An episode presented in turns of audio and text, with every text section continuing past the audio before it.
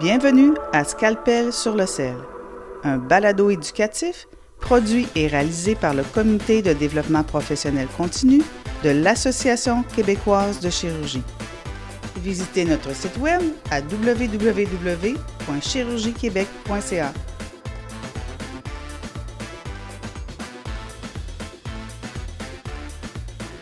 Bonjour, mon nom est Jean-Pierre Gagné du Comité de développement professionnel continu de l'Association québécoise de chirurgie.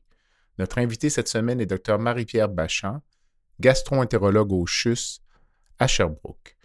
La conférence de Dr Bachand a été donnée lors de la septième classique hivernale de l'association les 2 et 3 février 2024 à Harford, en Estrie.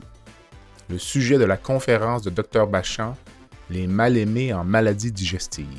Au menu, syndrome du côlon irritable, œsophagite à éosinophile, maladie cœliaque et colite microscopique.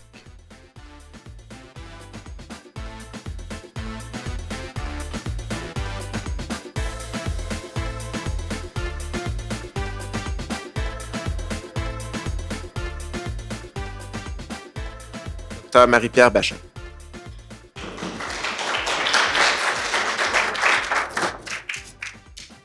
Alors bonjour euh, tout le monde. Donc euh, mon nom c'est Marie-Pierre Bachin, je suis gastro-entérologue euh, à Sherbrooke.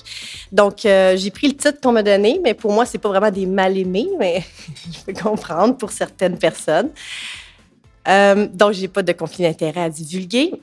On m'a donné ces objectifs-là de résumer les critères diagnostiques, déterminer la prise en charge, identifier les écueils. Bon, vous comprendrez qu'en 30-35 minutes, je ferai pas un, je vais pas aller dans les détails de chaque pathologie. Je vais vraiment vous donner les, euh, les, les, les, critères pour faire le bon diagnostic, puis la prise en charge, vraiment l'amorce de la prise en charge pour ceux qui ont euh, à faire ces prises en charge là, dans leur milieu.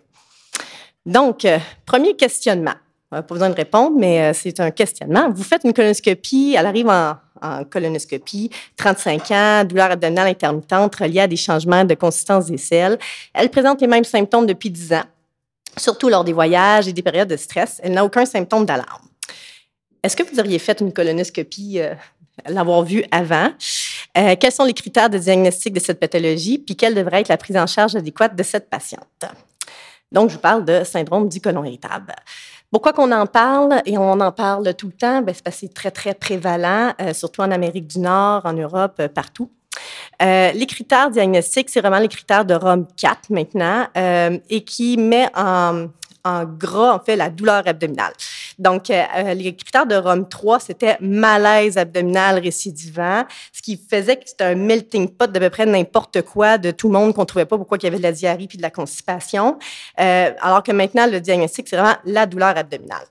Euh, au premier plan et qui va euh, changer, ben, être relié à la défécation, euh, relié à des changements de fréquence des selles et relié à des changements d'apparence des selles. Et comme vous savez, bon, il y a trois types, constipé, diarrhéique et mix. Donc, il existe en fait les, j'appelle ça les huit questions du docteur Brenner. En fait, c'est un médecin aux États-Unis qui s'est créé ça. Et je trouve que ça l'aide vraiment à faire un bon diagnostic. Parce que la première question, c'est avez-vous la douleur? Déjà, en partant, tu n'as pas de douleur au ventre, c'est pas, pas un colon irritable.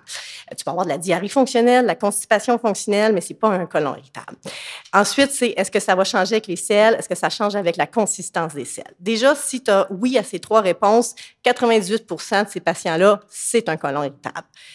Pourquoi, euh, qu'est-ce qui va faire qu'on va aller un peu plus loin? Bien, s'il y a des symptômes d'alarme, bien sûr, donc euh, vous les connaissez. Si ça a débuté au-delà de 50 ans, et non, j'ai 50 ans, puis ça fait 30 ans que j'ai les mêmes symptômes, il faut différencier ça. Si c'est aigu, une perte de poids non intentionnelle, des antécédents familiaux pertinents qui euh, mériteraient qu'on aille un petit peu plus loin, ou de l'anémie et des saignements récidivants, bien sûr. Donc, quand est-ce qu'on fait une endoscopie chez ces patients-là? Bien, je viens de le dire, les symptômes d'alarme, ceux qui ont des hautes suspicions de maladies inflammatoires, de cancer, et notre association des gastroentérologues américaines euh, demande d'éviter des colonoscopies chez les moins de 45 ans, sauf s'il y a des symptômes d'alarme. Bon, bien sûr, en réalité, on en fait, on en fait pas mal, des en bas de 45 ans, mais on devrait, euh, avec l'accessibilité des fois de l'endoscopie, on faudrait qu'on se repose un peu des questions des fois. Maintenant, l'amorce du traitement, la première chose à faire, c'est de rassurer le patient. Et d'un fois, de, on le sait qu'il y en a, c'est des intestins irritables, c'est léger ou modéré. Ils ont juste besoin d'être réassurés puis de se faire expliquer que c'est pas dans leur tête, qu'ils ont vraiment une, oui, euh, une problématique de santé digestive, euh, mais c'est pas grave en soi, c'est pas un cancer, c'est pas une maladie inflammatoire. Et la majorité vont être rassurés. Ensuite, ben, je vous dirais, c'est surtout d'être réaliste dans la prise en charge. On sait qu'il y en a qui ont des, euh, syndrome de l'intestin irritable qui est assez sévère, là, qui sont euh, euh, on les connaît un peu, ces patients-là, ils reviennent, reviennent et reviennent. donc, il faut être réaliste dans ce qu'on va faire et les encourager, puis leur dire, ben écoute, si on a déjà atteint 50% mieux, c'est déjà bon. fait que des fois, de leur faire comprendre ça à la base, c'est ce qui va aider. Donc, l'algorithme, je le rapproche. Euh, la première étape, c'est de faire le diagnostic. Donc, on vient d'en parler. Euh, et ensuite, comme je dis, la réassurance, les encourager à l'activité physique. En général, j'y réfère en nutrition, tout dépendant du cas, mais la, quand même une bonne part de ceux qui viennent à nous en consultation, ben, c'est parce qu'ils ont une problématique qui n'est pas rassurable juste par... Euh, euh, ils ont besoin, disons, d'un de, petit peu plus que, que juste une réassurance d'un fois. Donc, euh, les nutritionnistes pour le FODMAP, euh, c'est vraiment la seule, seul conseil nutritionnel dans les guidelines, dans les, dans les études, en fait, qui fonctionne en colon irritable, c'est la diète FODMAP. toutes les autres diètes, c'est discutable. puis sinon, thérapie psychologique pour ceux qui en ont besoin. Ensuite, c'est vraiment de catégoriser et de voir vers où on va s'enligner. Donc, euh, les patients qui ont surtout une prédominance de diarrhée, euh, bon, l'opéramide peut être utilisé. Ceux qui ont des assurances privées euh, ou, sinon, il faut faire des demandes à la RAMQ, euh, l'éluxadoline, qui est le Viberzi, à des doses de 75 à 100 mg per os BD, c'est, en fait, c'est excellent. Moi, j'ai très, très bon succès avec ça parce qu'il y a un effet aussi sur la douleur. Donc, ça joue sur les récepteurs mu. Il euh, faut éviter chez les patients qui ont une cholecystectomie. Fait que si vous leur avez fait une cholecystectomie, oubliez ça, les luxadolines, vous allez vous risquer euh, de lui causer une pancréatite aiguë avec ça. Mais sinon, l'efficacité, c'est qu'on joue sur la douleur. Comme je dis, le colon irritable, c'est de la douleur abdominale, donc euh, il faut gérer cette partie-là. Rifaximin, vous savez, un antibiotique, bon, pendant que plusieurs l'ont déjà utilisé ou non, en tout cas ceux qui gèrent les colons irritables, euh, on le donne TID pour 14 jours. Euh, fait que c'est la partie un peu SIBO, là, population bactérienne qu'on parle toujours, c'est comme un peu le, mouvement à la mode ces jours-ci, mais ça fonctionne bien chez ceux qui ont euh, diarrhée, puis on peut répéter après ça dans le temps. Pour la partie douleur, ballonnement, c'est vraiment les antispasmodiques, tricycliques, des petites euh, doses d'Elavil, d'Aventil, ça peut être tout à fait adéquat. Et si on réussit à obtenir avec euh, médicaments d'exception ou les assurances privées, les luxadoline ou le rifaximin, c'est là que ça va être euh, beaucoup plus utile. Sinon, côté constipation, euh, bon, vous savez comment traiter de la constipation, psyllium, PEG. Dans nos recommandations euh, en colon irritable, ils ne recommandent pas le PEG et le psyllium en colon irritable. Je vais vous expliquer pourquoi. C'est juste parce que ça ne traite pas la douleur. Mais en tant que tel, c'est bien correct de gérer ça, la constipation avec ça, parce que si on veut obtenir nos vrais traitements de colon irritable, qui est le linaclotide, qui est le Constella, ou le plécanatide, euh, qui sont aussi encore là, des médicaments de sélection. C'est un peu dommage, tout est un peu euh, difficile à obtenir si les patients sont RAMQ. Avec assureur privé, souvent, ça passe assez bien. Euh, linaclotide, plécanatide sont des médicaments qui vont jouer sur la constipation et la douleur abdominale. Sinon, pour la partie douleur, euh, ballonnement, c'est un peu la même chose que la diarrhée, juste faire attention à nos tricycliques qui ont tendance à jouer un peu plus sur la constipation. Et je finis avec la partie mixte, qui est souvent le, je dirais, qui est le plus problématique des, des, euh, des colons irritables, juste parce qu'on dit, bon, on donne le laxatif, ils sont constipés, après ça, ils tombent en diarrhée. Souvent, c'est plus un problème de, qui sont constipés, puis après ça, ils vont avoir un peu de la diarrhée d'overflow. Souvent, c'est plus ça, fait que c'est un problème de plancher pelvien, manométrie anorectale, physiopelvie périnéale chez ces patients-là, un peu de psyllium. Euh, pour la douleur abdominale, on peut aller avec les tricycliques, ISRS chez ces patients. Donc, ça fait un survol très rapide du colon irritable, mais c'est ça. On passe euh, sur euh, l'autre pathologie. Donc, patiente de 40 ans se présente avec une diarrhée évolutive depuis 4 ans, perte de poids. Vous lui avez fait une colonoscopie l'année dernière, ça tombe bien. Euh, la diarrhée est résistante au traitement standard, la calprotectine est normale. Elle est inquiète. Est-ce que vous prescrivez une prise de sang? Est-ce que vous refaites votre colonoscopie qui était normale l'année dernière? Est-ce qu'il y a des choses que vous devez valider à votre dernier rapport? Donc, je vous parle de colite microscopique. Donc, c'est surtout une, pathologie euh, très féminine, en fait, euh, qui est une condition inflammatoire euh, qui distingue la maladie inflammatoire. Fait que c'est pas un Crohn ou une colite séreuse, c'est une colite euh, microscopique. Et les mécanismes sont peu connus. On pense que probablement qu'une malabsorption des selles biliaires pourrait jouer là-dessus, mais je vous rassure que la cholécystectomie ne, ne, va pas nécessairement causer une colite microscopique. Euh, souvent, ça peut être post-infectieux. On en voit des fois campylobactère, puis là, pouf, ça persiste tout le temps, la diarrhée, mais souvent, c'est des colites microscopiques plus tous les médicaments INS, ISRS, IPP, euh, sont pas mal les classiques des médicaments, des fois qui ont été instaurés dans les mois avant que ça commence. Euh, on a deux types, colite collagéneuse, colite lymphocytaire. En tant que tel, on, s'en fout un peu de la distinction parce qu'on va les traiter pas mal pareil. Mais en tant que la colite lymphocytaire, c'est souvent plus jeune. Colite euh, collagéneuse, c'est souvent un petit peu plus sévère, associé à des pathologies auto-immunes, par exemple. Euh, donc, c'est 20% des adultes qui ont de la diarrhée. Le diagnostic, c'est une colite microscopique. Puis 7,5 des patients qui vont arriver en endoscopie pour euh, la diarrhée, en fait, vont avoir en fait une colite microscopique. Donc, c'est vraiment une diarrhée chronique, euh, non sanglante, style un peu sécrétoire, là, diarrhée jour et nuit dans la majorité des patients, et qui peut se résoudre spontanément. Donc, euh, des fois, il, nous arrive pour ça, puis finalement, ils n'ont plus de diarrhée quand ils arrivent dans notre, en colonoscopie. Fait que ça se peut que, la problématique, c'était ça. Euh, pas de progression en maladie inflammatoire, pas de progression en cancer, fait que déjà, on peut rassurer nos patients. L'endoscopie, normale dans la majorité des cas. Sinon, dans les colites collagéneuses, on peut voir une allure un peu de griffe de chat. Je vous ai montré sur la première photo. Euh, sinon, la deuxième photo, c'est l'aspect un peu nodulaire qu'on peut voir des fois dans des colites lymphocytaires. Si vous voyez ça, pensez à la colite lymphocytaire. Un peu d'édème, un peu d'érythème d'un fois, mais souvent pas grand-chose. Les biopsies, en fait, vu que c'est une maladie qui est patchy, il faut faire des biopsies un peu partout. Ce qui est recommandé, c'est au moins deux biopsies, colon droit, colon transverse, gauche, sigmoïde.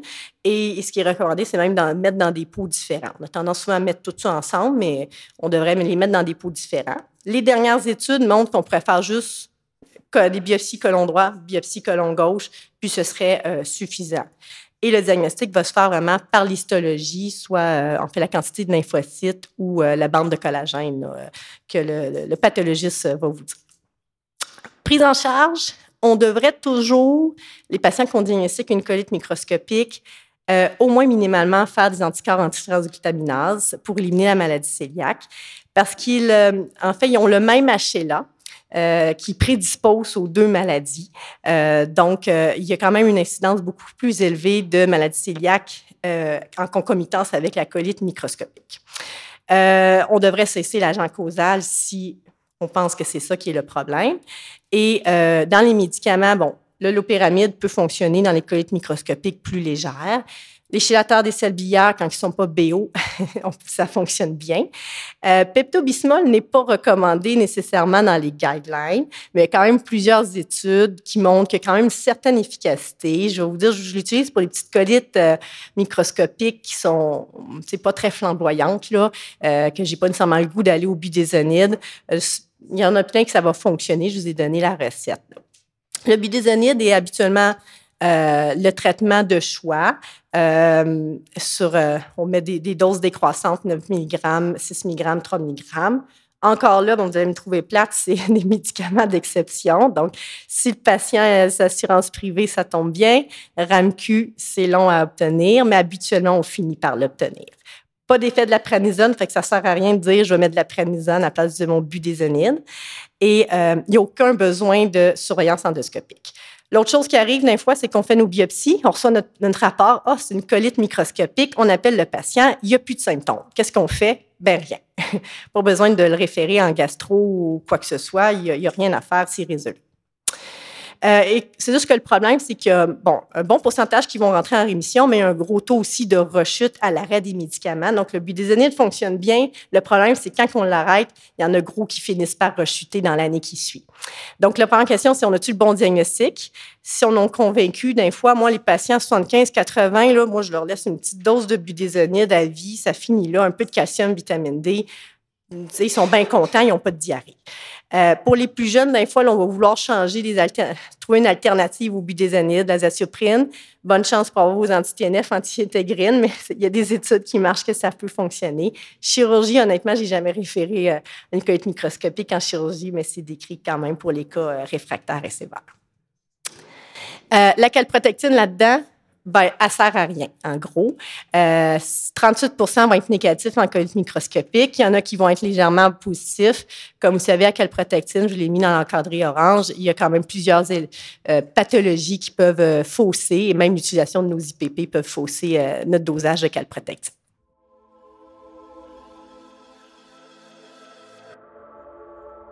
Le balado se poursuit dans quelques instants. Le contenu de Scalpel sur le sel est présenté à des fins éducatives. Nous n'offrons pas de conseils spécifiques aux patients. Nous vous encourageons à contacter votre médecin. Votre comité vous donne rendez-vous du 16 au 19 mai 2024 à Québec au Centre des congrès pour le 54e congrès annuel de l'Association québécoise de chirurgie. Le thème du congrès cette année, cancer colorectal, et technologie au service du patient. Nos invités, Dr Quentin Deneau, chirurgien colorectal à Bordeaux en France, et Dr Richard Resnick, ancien président du Collège royal des médecins et chirurgiens du Canada. Le chirurgien honoré par l'association cette année sera le Dr Roger Grégoire, chirurgien colorectal. Nous vous attendons donc en mai à Québec. Alors, troisième pathologie. On va euh, y arriver dans le temps. Donc, patiente de 40 ans se présente avec elle aussi une diarrhée évolutive depuis 4 ans, une perte de poids. Vous lui avez fait une colonoscopie cette fois-ci, vous avez été bon, vous avez fait vos biopsies euh, étagées la dernière fois qui étaient normales. Et ses anticorps antitransglutaminants sont normaux, mais les IgA sont bas. Vous lui faites une OGD, quelle biopsie vous allez faire, combien, pourquoi, d'autres tests sanguins à faire. Ce qu'on va essayer de répondre. Donc, maladie cœliaque. Euh, je vous fais grâce de toute la pathophysiologie. J'ai pas le temps de parler de tout ça, mais c'est juste pour vous montrer que c'est une maladie quand même complexe. Pas une maladie allergique en soi, c'est une maladie du système immunitaire. Euh, avec tout un processus de cytokine qui va venir détruire euh, vraiment notre muqueuse. La présentation clinique est variable. 20-25% des patients vont être asymptomatiques. Ça, c'est les patients qu'on va faire des dépistages. Les diabétiques de type 1, les endocrinologues vont le faire, euh, les dépistages, antécédents familiaux de premier degré, par exemple. 40% vont se présenter avec le classique qu'on connaît, diarrhée, perte de poids, stéatorée. Mais on sait qu'il y en a que c'est pas ça. Il y en a qui vont avoir un petit peu de diarrhée, d'autres de la constipation, des nausées, des douleurs au ventre, de l'anémie, une perturbation du bilan hépatique inexpliquée, de l'ostéoporose précoce et les manifestations extradigestives, euh, qui est bon, la dermatite herpétiforme que je vous montre euh, en photo, là, qui est vraiment des petites lésions, euh, surtout au niveau des coudes, bas du dos, très, très prurigineuses. sinon, le reste des manifestations extradigestives, c'est très, c'est très, disons, large. C'est faut y penser là. Brain frog que les gens parlent là, un peu comme s'il était un peu dans disons, au ralenti, euh, la fatigue, les céphalées, des douleurs articulaires. Fait que ça peut aller dans à peu près n'importe quoi. Euh, le diagnostic, euh, les anticorps antitransglutaminales, c'est des IgA, donc c'est pour ça qu'on doit doser nos IgA avec. donc, si on a un déficit en IgA, nos anticorps vont être négatif, mais ça ne veut pas dire qu'on n'a pas de maladie cœliaque. Euh, biopsie compatible, ça c'est l'autre. Euh, l'ensemble des deux nous amène au diagnostic. Donc la gastroscopie, qu'est-ce que vous devez faire? Donc de un, s'assurer que ton patient mange du gluten. Donc, c'est au moins 3 grammes par jour euh, qu'il doit consommer. Ça veut dire une tranche de pain et demi à peu près. Il faut au moins qu'il n'ait pas faussé sa biopsie. Habituellement, c'est normal. Sinon, ça peut être du scalloping, là, qui est en fait, en fait, c'est de l'atrophie, tout simplement, qu'on voit. Ça donne une allure un peu, euh, sur, la photo, là, un peu gondolée. Là. Euh, les biopsies, ce qui est recommandé. Donc, 4 à 6 biopsies duodénales. Puis ensuite, dans un pot différent, euh, je le précise parce que les villosités ne sont pas pareilles entre le bulbe et le duodénum, mais dans un pot différent, tu peux faire deux biopsies dans le bulbe. Ce qui est recommandé, c'est 9 heures et midi. Bon, après ça, vous y allez comme vous pouvez pour faire vos biopsies. Euh, et là, vous allez avoir euh, votre pathologiste qui va vous euh, dire le, score de March, qui est en fait un, surcomposition du, de la lymphocytose intraépithéliale et de, des villosités et l'hyperplasie des cryptes. Donc, tu sais, 3A, 3B, 3C avec des anticorps, tu te poses pas trop de questions, ton patient a une maladie cœliaque. Ce qui arrive d'un fois, c'est du zéro, ben pas du zéro, mais du 1, du 2, puis compatible avec une maladie cœliaque, euh, mais les anticorps négatifs, ça, c'est d'un fois euh, un petit peu embêtant. Je vais y revenir dans, dans ben là, en fait, j'y reviens là. Donc, la problématique 1 euh, qu'on peut avoir, c'est les anticorps positifs, mais les biopsies négatifs. Euh, ça peut être un problème tout simplement d'échantillonnage quand vous avez fait vos biopsies. Euh, ça peut être un problème que le patient consomme plus de gluten depuis longtemps, parce qu'avant que ça se négative du point de vue biopsie, c'est quand même, ça fait un petit bout de temps qu'il en consomme plus. Euh, on peut faire tout simplement répéter nos anticorps antitransaminases. Ça peut être euh, une erreur de labo. Et il y a quand même des petites choses qui peuvent fausser là, les anticorps antitransaminases, comme certaines infections. Euh, maladies inflammatoires, certaines maladies auto-immunes qui peuvent des fois fausser, mais ils ne sont pas à, 160. ils vont être genre à 10, 15 selon c'est quoi vos, valeurs de labo. Euh, vous pouvez faire d'autres euh, anticorps qui existent, qui sont des anticorps à IgG, les antigliadines déaminées, IgG, et les anti-endomésium, ou les HLA, que je vais juste en reparler dans l'autre slide, pour au moins aller chercher d'autres informations à savoir est-ce que j'ai vraiment à faire une maladie cœliaque ou non.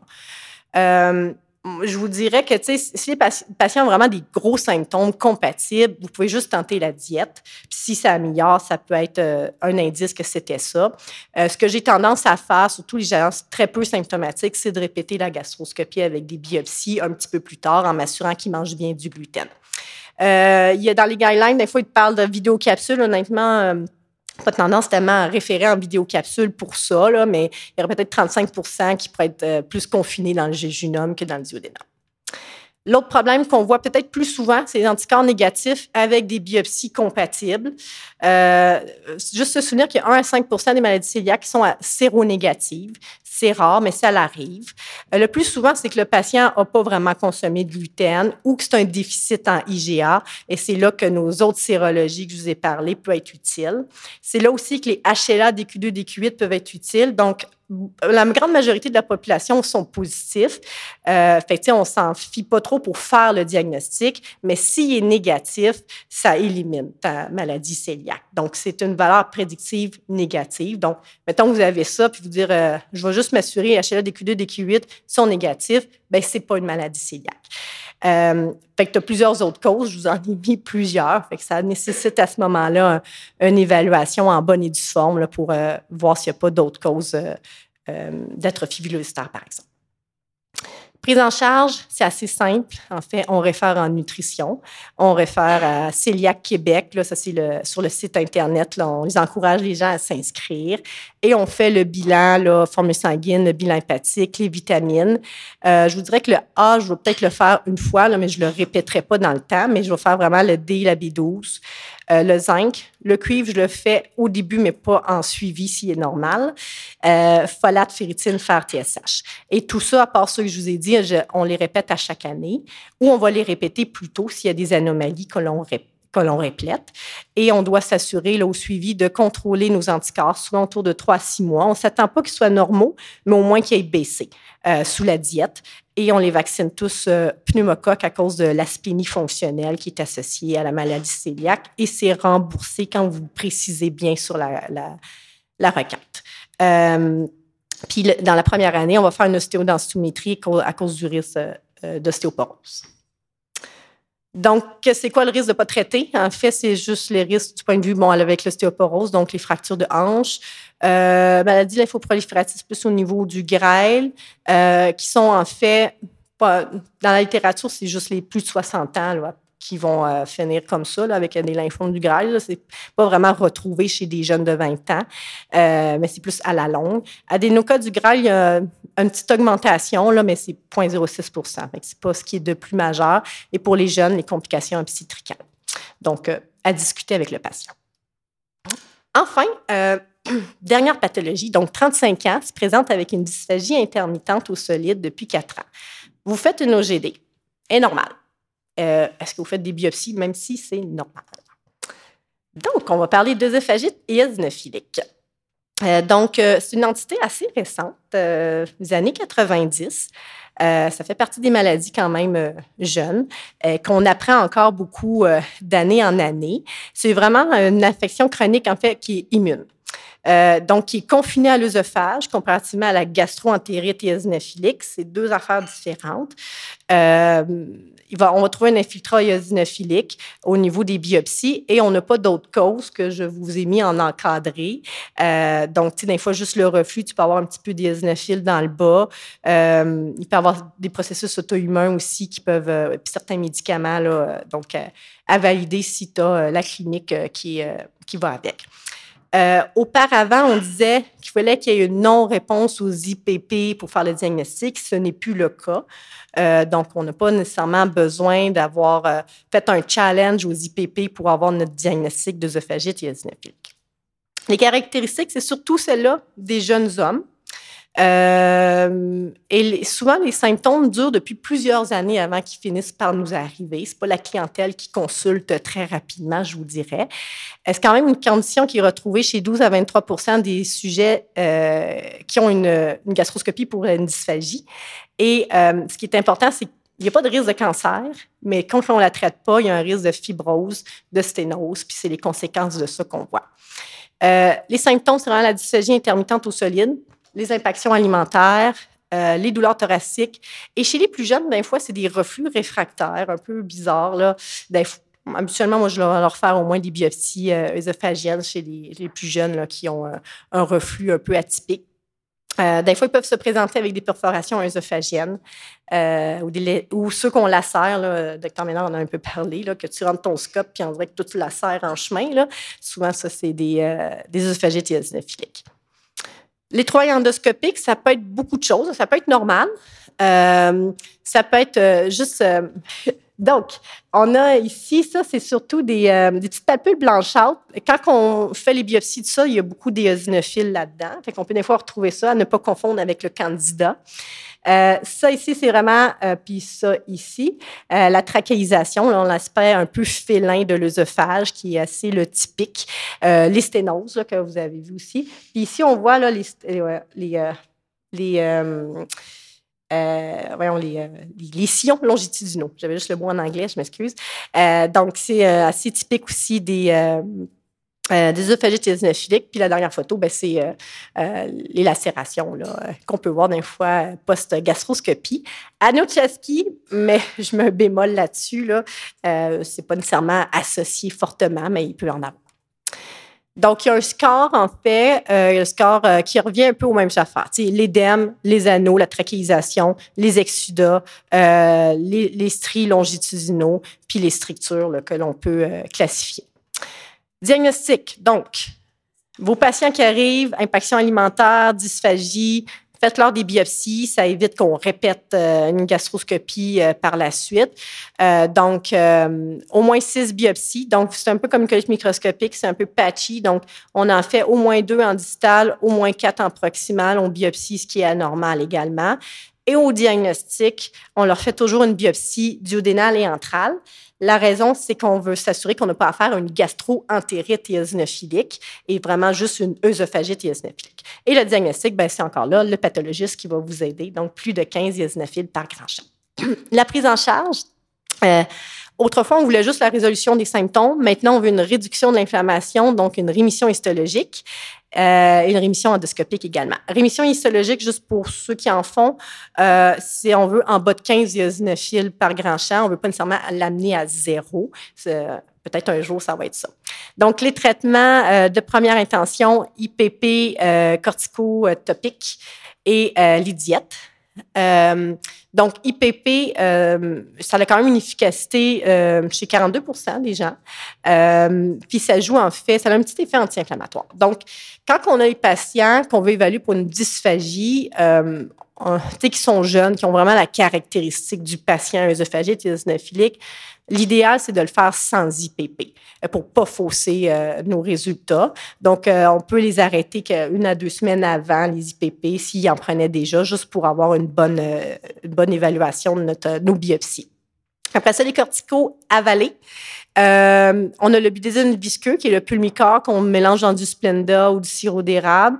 Euh, bon, encore, juste pour nous compliquer avec tout ce qui est BO, le pulmicor est BO, mais ça va revenir éventuellement. Après ça, le fleuvant, le fluticasone, qu'on demande aux gens d'avaler. Donc, on le met euh, deux inhalations BID. Euh, les corticaux orodispersibles, ça, c'est le Jorvesa qu'on fait fondre sur notre palais. Ça, il faut les assurances privées, bien sûr, mais ça fonctionne bien. Euh, pas d'efficacité. Puis pour les diètes, rapidement, en fait, les diètes, tu sais, où qu'on envoie ou euh, voir l'allergologue pour euh, faire euh, des, évaluations des allergies précis pour cibler. Ça, ça fonctionne mieux chez la pédiatrie. En adulte, ça fonctionne pas vraiment. Nous, c'est plus soit le Six Food Elimination Diet ou le Four Food, le Two Food. Il est rendu le One Food maintenant. Mais bref, pour le Six Food, si on élimine le lait, le blé, l'œuf, le soya, crustacés et poissons, noix et arachides, on contrôle six semaines plus tard notre gastroscopie. Si nos, on est en bas de 15 eosinophile, le patient n'a plus de symptômes, c'est que c'est parmi ces six aliments-là. Fait que là, on réintègre et on refait à chaque 4 à 6 semaines la gastroscopie. C'est pour ça que maintenant, les gens font le tout food surtout, c'est éliminer le lait, le blé qui est le, les plus euh, euh, problématiques. Puis si c'est ça négative ton histologie, ben c'est que c'est un de ces deux-là. Fait que euh, c'est beaucoup moins d'OGD, disons, que le six food. Et le dernier venu depuis mois d'août, c'est le Dupilimab, qui est un unitaire d'IL4 et d'IL13, qui est euh, chez les patients qui ont un échec euh, au cortico euh, et ou la diète pour les plus de 12 ans. donc, quand même des, une bonne efficacité. Ça se donne sous cut là, aux semaines. Donc, ensuite, ben, euh, dilatation, le docteur Ménard en a parlé. Faut, euh, le risque de perforation, c'est 1% si on utilise les bons ballonnets puis tout ça. Donc, ça se fait, là, euh, on va plus le faire quand c'est vraiment des sténoses cicatricielles puis qu'on a géré l'inflammation. Et la thérapie de maintien, là, maintenant, on est plus là-dedans. C'est pas clair comment qu'on fait notre thérapie de maintien, mais on sait que la majorité, après un huit semaines de traitement d'attaque, si tu arrêtes, ils vont rechuter. Euh, donc, euh, surtout si ce sont déjà présentés avec une impaction alimentaire, euh, c'est sûr que tu as besoin d'un traitement de maintien par la suite. Je vous ai mis quelques recettes, mais il n'y en a pas une officielle là, encore de recommander. En conclusion, bon, donc colon irritable, donc des critères diagnostiques existent, donc ceux de ROM4, euh, douleur abdominale en avant-plan. Euh, la majorité des patients peuvent être rassurés. Puis il existe quand même des traitements, donc euh, tout dépendant euh, si c'est vous ou vous référez à nous, mais bref, il existe des choses à faire quand même. L'œsophagite eosinophilique, donc face à une dysphagie, ou à des stigmates d'œsophagite eosinophilique, faites vos biopsies euh, de l'œsophage. Merci au moins de faire minimalement ça. Euh, puis c'est des patients quand même qui ont besoin d'un suivi à long terme, euh, comparativement à ce qu'on faisait il y a quelques années où on les congédiait après un traitement de six semaines. Maladie cœliaque, vous, je l'ai dit, il y a plein de symptômes. juste vraiment penser à faire vos biopsies duodénales de manière adéquate. Puis la colite microscopique, ben, pas oublier devant un patient qui a de la diarrhée, faire les biopsies, que vous vous allez ou non traiter la colite microscopique, c'est euh, au moins si les biopsies sont faites, puis on évite euh, de refaire une colonoscopie au patient, c'est euh, déjà bon.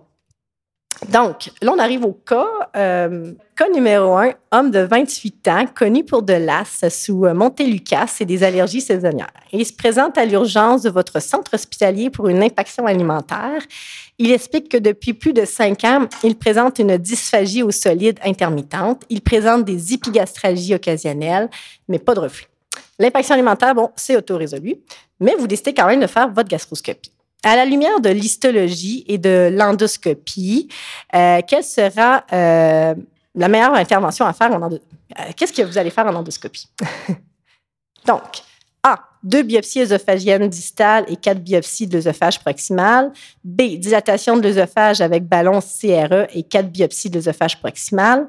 C. Deux biopsies de l'œsophage distal, quatre biopsies de l'œsophage proximal, deux à quatre biopsies de l'antre, quatre à six biopsies duodénales. Ou D. Vous faites pas de biopsie, puis euh, c'est ça. Donc, euh, effectivement, la bonne réponse est C. Euh, donc, c'est ça, C. Euh, J'explique pourquoi, parce qu'en fait, euh, l'image, euh, c'est sûr que si on est sur balado, vous n'avez pas vu l'image, mais l'image était celle de trachéisation euh, de l'œsophage. Donc, c'était assez typique. C'est probablement qu'on a affaire à une œsophagie eosinophilique. Donc, déjà, à la base, dysphagie chez ce, ce, cette jeune personne, on devrait faire des biopsies de l'œsophage. Euh, et euh, ne pas oublier, comme j'avais dit, de faire des biopsies de l'antre et du duodénum. Ça fait beaucoup de biopsies, mais un coup fait après, euh, ben c'est euh, on a le diagnostic. Euh, Qu'est-ce qu'il y a d'autre? Oui, au niveau euh, dilatation, ben, le patient n'est pas encore rendu à ça. Je pense qu'il faut le traiter euh, et contrôler. Euh, je ne vous ai pas dit tout à l'heure, c'est vrai, j'ai oublié, mais il faut contrôler les gastroscopies là, par la suite, un coup qu'on instaure le traitement. donc, c'est ça. Cas numéro 2. Une dame de 45 ans connue pour du reflux sous IPP, euh, une dépression sous ISRS, se présente pour une colonoscopie directe pour l'évaluation d'une diarrhée depuis un an. La présente présente 8 euh, à 10 selles liquides qui semblent euh, être, s'être résolues à l'été pendant les vacances, mais il y a eu reprise des symptômes à l'automne. Elle présente quelques crampes abdominales pré-selles, mais pas vraiment de douleur abdominale franche. Elle n'a pas perdu de poids. Vous procédez à une colonoscopie et la muqueuse est d'aspect normal. Que faites-vous de plus? Donc, A, vous donnez congé à la patiente. B, vous intubez l'iléon et vous faites des biopsies du côlon droit et gauche et dosez ces anticorps antitransglutaminase. C, vous faites une intubation idéale, biopsie du côlon gauche, vous prescrivez du lopéramide, vous arrêtez ces IPP et antidépresseurs. Ou D, vous référez euh, en gastro. Donc, euh, oui, effectivement, la bonne réponse était B. Je vous explique pourquoi. Euh, je, comprends ceux qui ont répondu C. je peux y revenir. je vais y revenir. Euh, donc, euh, on a fort probablement à faire une colite microscopique là, déjà à la base. Là, fait qu'il faut faire nos biopsies. Euh, je dirais, par rapport aux IPP, aux ISRS, il faut quand même, je ne sais pas préciser depuis quand ils prenaient. On n'a pas encore le diagnostic. Fait que, on, ne s'enligne pas nécessairement pour toutes les CC tout de suite, mais je comprends la réponse quand même. Du point de vue des biopsies, n'oubliez pas au moins les biopsies étagées.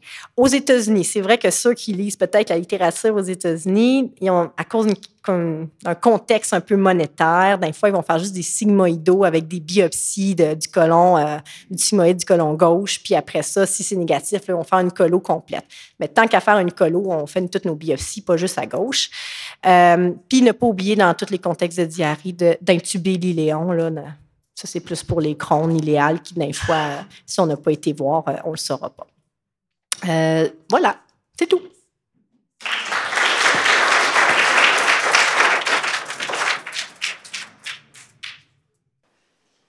Pour la clientèle pédiatrique, une question à savoir, une découverte fortuite chez un enfant de 7 ans d'un anticorps antitransglutaminase sérique aux alentours de 200, asymptomatique, parce que la mère est allergique au gluten. Mm-hmm. Qu'est-ce qu'on fait avec ça? Ben, euh, pédiatrie, c'est un, autre domaine, mais je peux euh, tenter de répondre euh, bien à la question. Mais déjà, anticorps transglutaminase à 200, il y a fort probablement la maladie cœliaque. Il s'est juste pas manifesté. en pédiatrie, les critères diagnostiques pour une maladie cœliaque, tu sais, toujours ceux avec la biopsie, là, euh, c'est sûr que patient asymptomatique, on peut quand même déjà aller faire une biopsie. Euh, mais sinon, il y a des critères en pédiatrie de si tu es au-dessus de 10 fois la normale, donc 200, c'est déjà au-dessus de 10 fois la normale, plus des symptômes compatibles, tu n'as pas nécessairement toujours besoin d'une biopsie, puis tu peux faire un diagnostic. Euh, donc, dans ce cas-là, s'il n'y a pas de symptômes, c'est de faire une biopsie, mais avec des anticorps à 200, c'est sûr qu'il va développer une maladie cœliaque. Une petite question sur le overlap des diarrhées chroniques entre la colite microscopique puis le colon irritable. oui. Fait que, mettons, quelqu'un qui a eu un diagnostic de colite microscopique traité, puis là, on essaye tranquillement de diminuer les doses d'antocorps. Puis là, ça revient tout le temps. Est-ce qu'il y a comme un danger ou un avantage, euh, un ou l'autre, à essayer l'éluxodomine euh, qui, est utilisé en colon irritable? Euh, oui, ça, c'est. Ben, tu sais, ouais. Ah, en fait, il faut, que tu sois sûr de ton diagnostic. Je, dois t'avouer que des fois, ça arrive quand euh, je commence à avoir un doute de qu'est-ce qui persiste, je vais les rebiopsier, tout simplement. Puis si mes biopsies sont négatives, il y a tout plein de symptômes qui pourraient être compatibles avec un colon irritable, là, oui, euh, les luxadoline pourraient être pertinentes. Mais je vais toujours les rebiopsier parce qu'il y en a des fois des coïtes microscopiques qui sont un peu euh, un, un, un peu particulier. Là.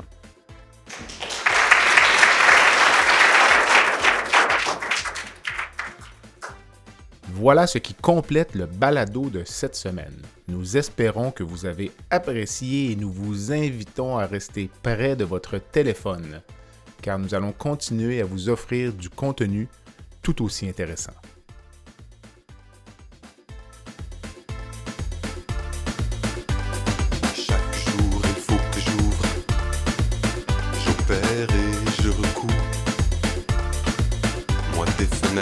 J'en vois pas. J'ai des artères plein les bras. J'ai fait renaître, mis en état.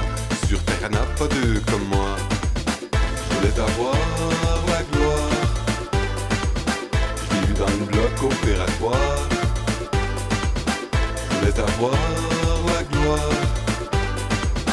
Je eu dans le bloc opératoire.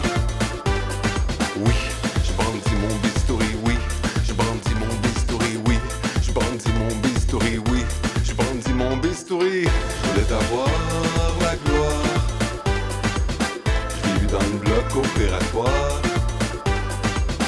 Je voulais avoir la gloire. Je eu dans le bloc opératoire.